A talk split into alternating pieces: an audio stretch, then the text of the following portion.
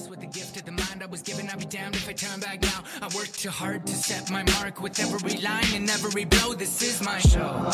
Oh, no, you never ever know. N- never ever choke. Go toe to toe with every blow. I'll never slow. Oh, no, I'll never ever know I'm this chosen one who's flourishing with every single stroke. Finally, it's my show.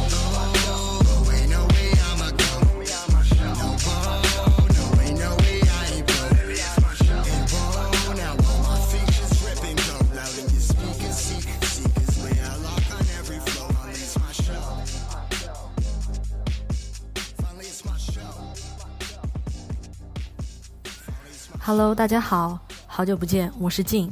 距离我上一次录节目大概已经过了好几个月了吧？啊，可能有一些老听众会想念我，可能有一些新朋友不认识我，所以说我先跟大家打一个招呼吧。啊，我本人是毕业于 Art Center 的平面设计系，在本科期间呢，我主修的是品牌设计和视觉设计，嗯，交互设计的方向。在毕业之后呢，我有幸进入了美国的某电车品牌，成为了交互设计师。作为自由设计师，也为各种客户服务，主要提供的也是 branding 和 visual interaction 的。嗯，技能的帮助，啊、因为一些个人原因，我现在正在 University of Washington 的 MHCID 读人机交互设计的研究生。那么，关注电艺能电台的朋友们可能知道，之前我们电台组织了线下的作品集 review 的这么一个活动。虽然我们活动刚开始，本想重点先从产品设计入手，期待对大家有一些嗯帮助，能够对作品集有些提高。不过在活动的过程中，我们明显感觉到了有很多的朋友都对 interaction design 这个新兴的行业感兴趣。啊，无论他们是本来是有设计背景的，比如工业设计或者珠宝设计，想从这个本来的行业里面转行到 interaction design 的，或者是完全没有任何的设计背景，嗯，比如说 PM，他们想也想进入这个呃 interaction design，想成为设计师的。那么我周围其实也有很多这样的朋友，嗯，经常最近被问到的问题是，作为一个呃 visual designer。他们想说，怎么样才能够向我学习，嗯，学习一些关于提高视觉上面的，尤其是 UI 上面的技能呢？怎么样才能从众多的作品集中跳出来，啊，避免泯然众人矣的悲伤结局呢？所以说，我的根据朋友们的问题，我得到了一些启发，嗯，想做一个关于视觉设计、关于 UI 设计的一个系列，期待能够帮助到有疑问的朋友们。啊、可以解答疑解惑一点点。当然，可以确定的是，我们的听众里面肯定有比我资深啊、研究的更加透彻的设计师大佬们。我真的不敢打肿脸充胖子，嗯，只求分享我的一些嗯经验，说不定能够成为大家的小 tip。啊，每次节目播出后，我都将会仔细的阅读各位朋友们的反馈和提问，并且会在下面的节目中选取一些来和大家讨论。因此，希望大家对节目有任何的想法，都能够去公众号里踊跃留言啊！我也将会进行自我反省、自我提高。那么，我们言归正传，我们来说一说这个我们刚刚的问题：怎么样才能提高 visual design 的技能？怎么样才能把 UI 做得更好看？这个问题乍听上去是个很深沉的问题呀、但是我想说的是，哎，仔细一想，这个真的是个问题吗？呃，这个有朋友说了，当然是个问题啊，不然我们拿出来问干嘛呢？对，呃，我查了一下，二零一九年 Invision 公司对于电子产品设计招聘的白皮书，其中呢，UI UX designer 的市场需求达到了百分之六十二。而 UI design 作为 hard skill，就是硬技能的需求量也占到了市场的百分之五十五，所以说有一半的产嗯电子产品设计师都需要有呃很好的良好的 UI design 的 skill，所以说这个真的是一个帮硬的技能需求。嗯，好像我这个结论下的有点快哈，这个在我看来好像似乎也。不是完全是这么同一回事儿。我们理解的需求真的是同一个问题吗？我们理解的所谓的需求是对技能的需求，还是对 UI 本身理解的需求呢？这个朋友们现在可以打开一下你的手机，有电脑的朋友可以打开一下网页。啊，如果是对 digital design 感兴趣的朋友，平时留心观察的朋友，或者经常剁手的朋友们，啊，都可以有一个感觉，就是不管你是打开天猫，还是淘宝，还是 Amazon，呃，感觉这些网页长得大同小异，都长得差不多。那我把这个东西称为同质化。嗯，我也去这个百度上查了一下，什么叫做同质化？同质化是在产品同质化基础上形成的市场竞争和同质化竞争，就是换句话说是这个内容替代性相当的强。我个人简单的理解一下，就叫做新瓶装旧酒，功能性相似等于长得差不多，有点道理，有点道理，但是好像又没有什么道理。有道理，是因为我们在被要求设计 UI 的时候，或者我们自己想做 UI 的时候，我们好像都会有这么一个契机，去看一看 benchmark，去看一看所谓的向别人学习的模板。啊，就当你打开了 Sketch、Figma、Adobe XD 或者各种其他的软件，你的脑袋里面一定会有一个 idea 跳出来。这个一定是你原来看过的某一个地方的 idea，一定或者是你曾经学习过的、曾经做过的某一个 idea。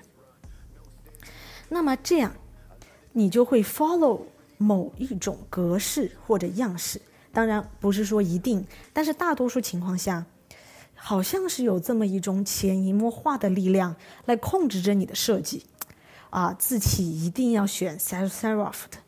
啊，现在比较流行卡片的样式，啊，一定要带一个什么 icon 才比较 fancy，等等等等等等，啊，好不容易做完了，一定要 check 一下是不是 follow 了当下的 trend，是不是对应了某大佬的原理，啊，一定会有这样的各种各样的考虑，啊，前怕虎后怕狼，各种的担心和忧虑。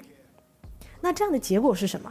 那结果就是你做了一个优秀的 UI 设计，但是同时你也做了一个或许相对同质化的设计。你说他错了吗？这个当然没有错，因为 UI 本身就是建立在快速更迭、快速试错以及快速实现的基础上的。产品经理、设计师和工程师需要有效率的配合，有效率的完成工作，讲究的是标准化。和稳定性，肯定没有多余的人、多余的时间去听你解释你自己创新的一个设计理理念或者设计效果。同时，还有一句名言叫做 “form follow function”，啊，意思就是指形态要追随功能。所以说，在 digital product design 里面，UI 所追随的 function 不仅仅是 UX，不仅仅是 wireframe，不仅仅是你的 user 所需求所所。所要的需求，更是这个大工业时代的 system，更是一个这个讲究效率、讲究模板的 system。正是因为这样，才有了我们现在的 UI，才有了整个的 digital product 所里面所存在的 UI 产业。所以说，正在听电台的你，如果想成为一名优秀的设计师，服务于大公司，或者期待服务于大公司，成为产品链上的重要的一环。我觉得真的就是好好学习别人的设计，好好去研究这个 function 是怎样被 follow 的，就很好了。那这个时候就有朋友说了：“哎，我也不想做这种长得差不多的 UI 啊，我也想创新啊，我也想变得不一样啊。但是这个是没有办法的呀，上游给我的 wireframe 就长这样啊，我所做的市场调研就需要这样啊。是的。”我觉得这个一点错都没有。我作为一个曾经在公司工作的设计师也好，现在正在学校学习的设计师也好，你有的时候确实会被你的 team、teammates 和你的 function，还有技术的限制所制约，这个是完全没有办法的。但是我们要决定要明白的是，是谁在决定我们的 UI style？我们是不得不做出这个 decision，还是？我们可以在做出这个决定之后，自己心中还留有一片净土。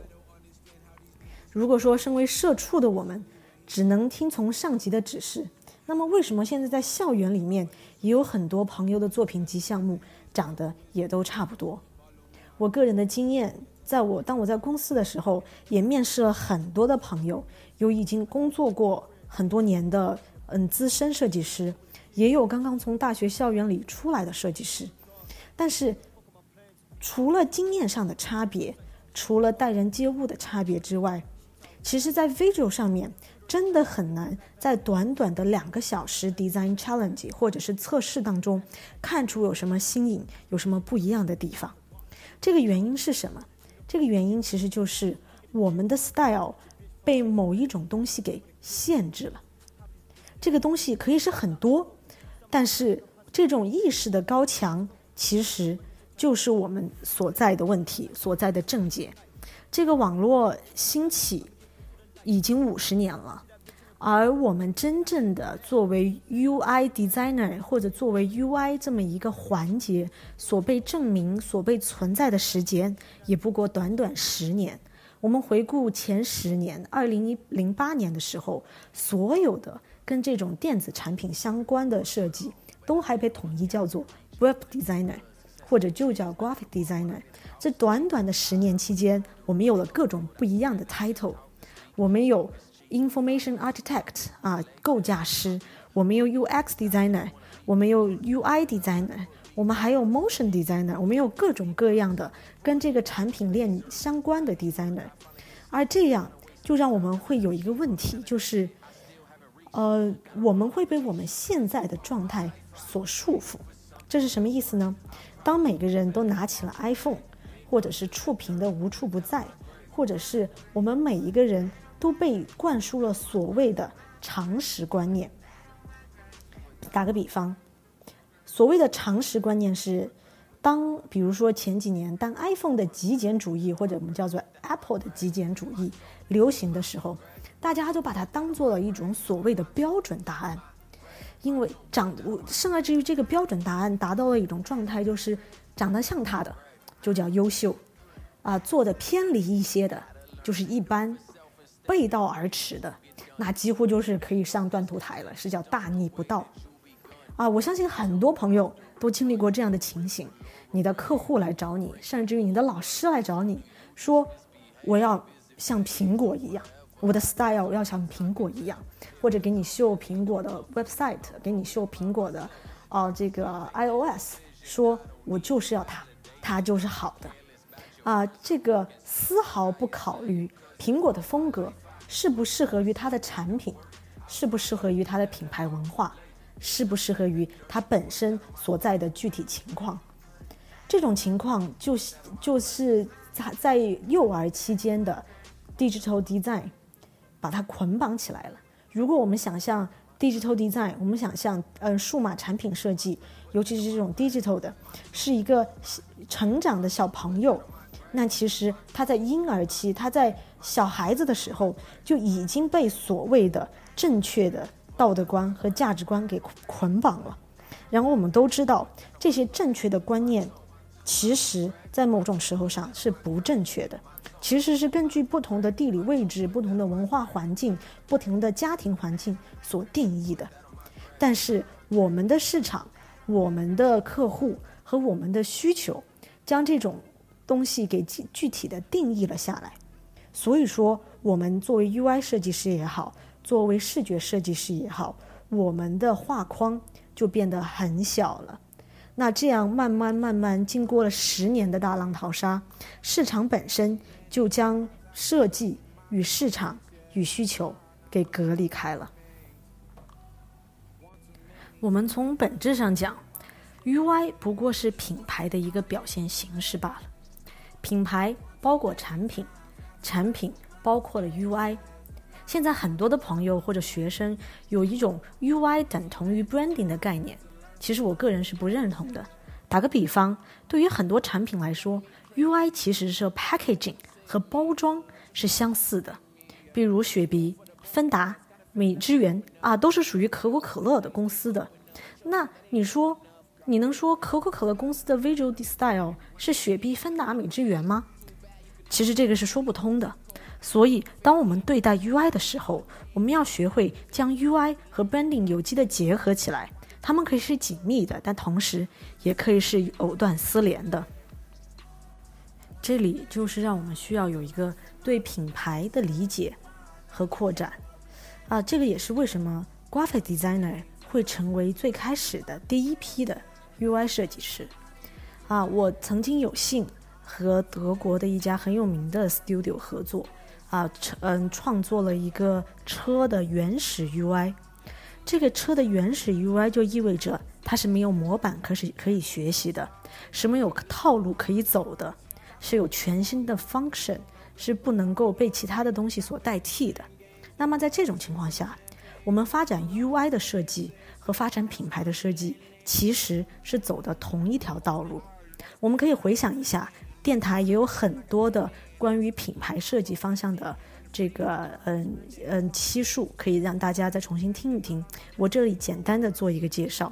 当我们在做品牌的 visual style 的时候，我们是怎么做的呢？我们先找 mood board，啊，先找那个情感模板，啊，然后根据品牌的理念、品牌的 mission statement，啊，根据品牌的承诺，我们根据品牌的这个嗯客户群，来打造属于品牌自己的 personality，也就是个性。我们试试试想思考一下，每一个品牌都有自己的个性，那他所穿的衣服。是不是也应该表达这个品牌的个性呢？那 UI 就是这层穿的衣服。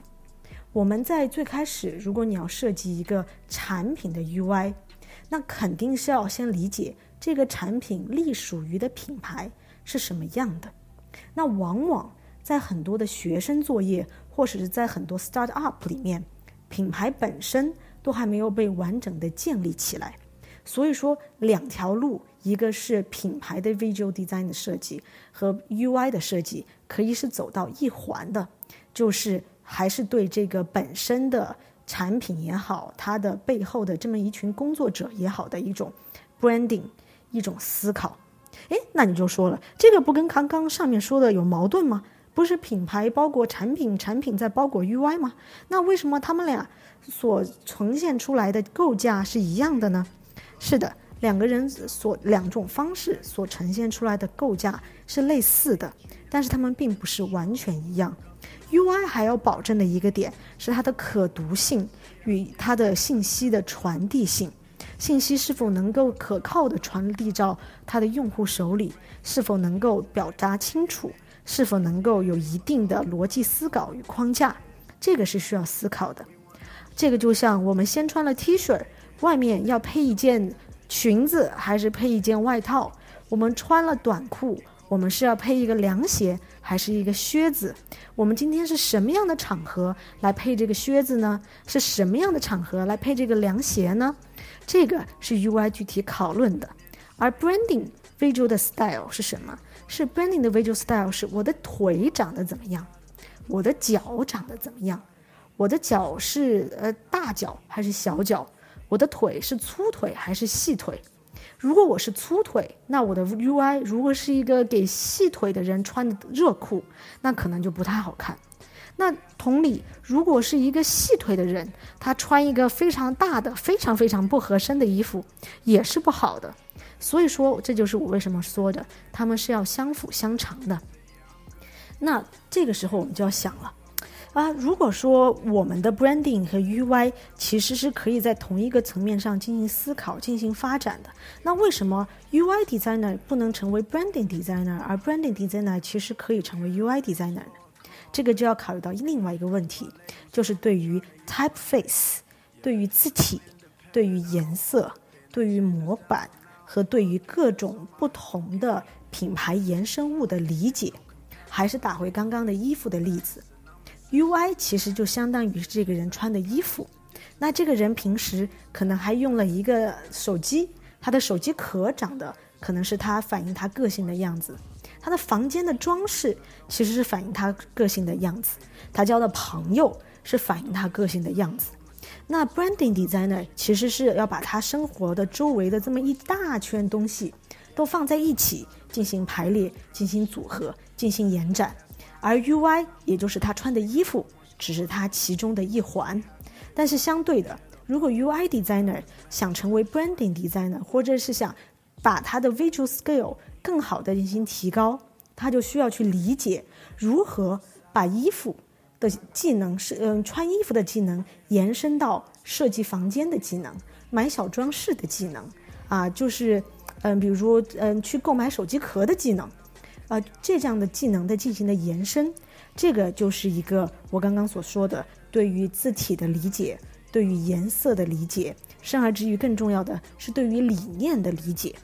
UI 所面向的是客户，是你的用户，他们其实是完成一个任务，完成完成一种功能。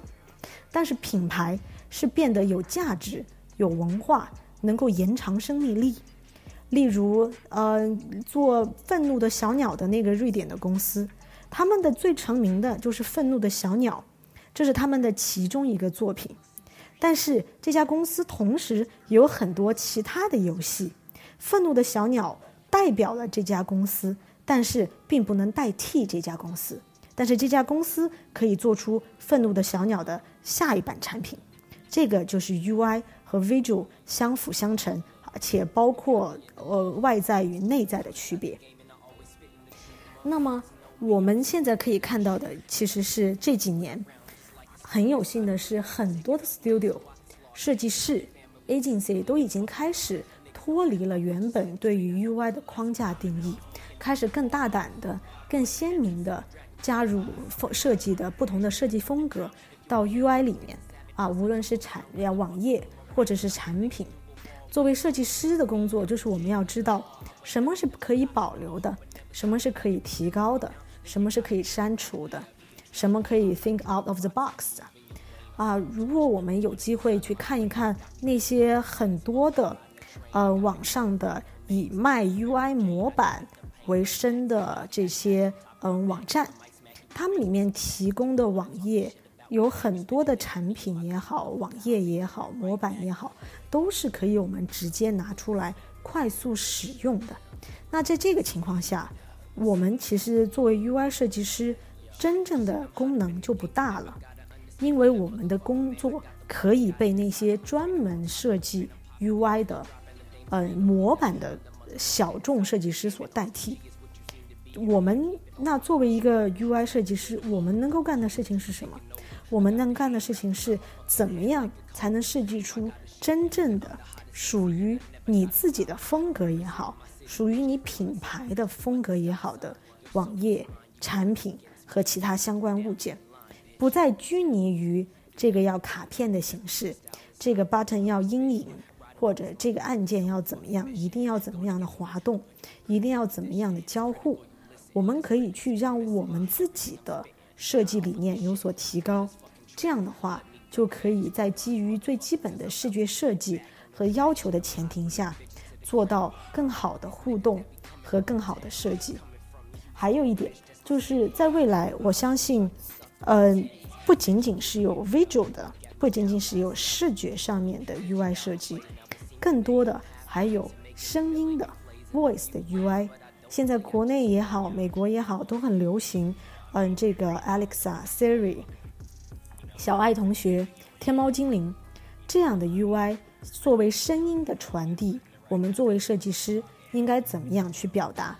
我们在做这种呃声音的 UI 设计的时候，是不是真的就完全用不到我们的所谓的做视觉的技能了呢？我相信这个答案是否定的，因为所有的感官都是连在一起的。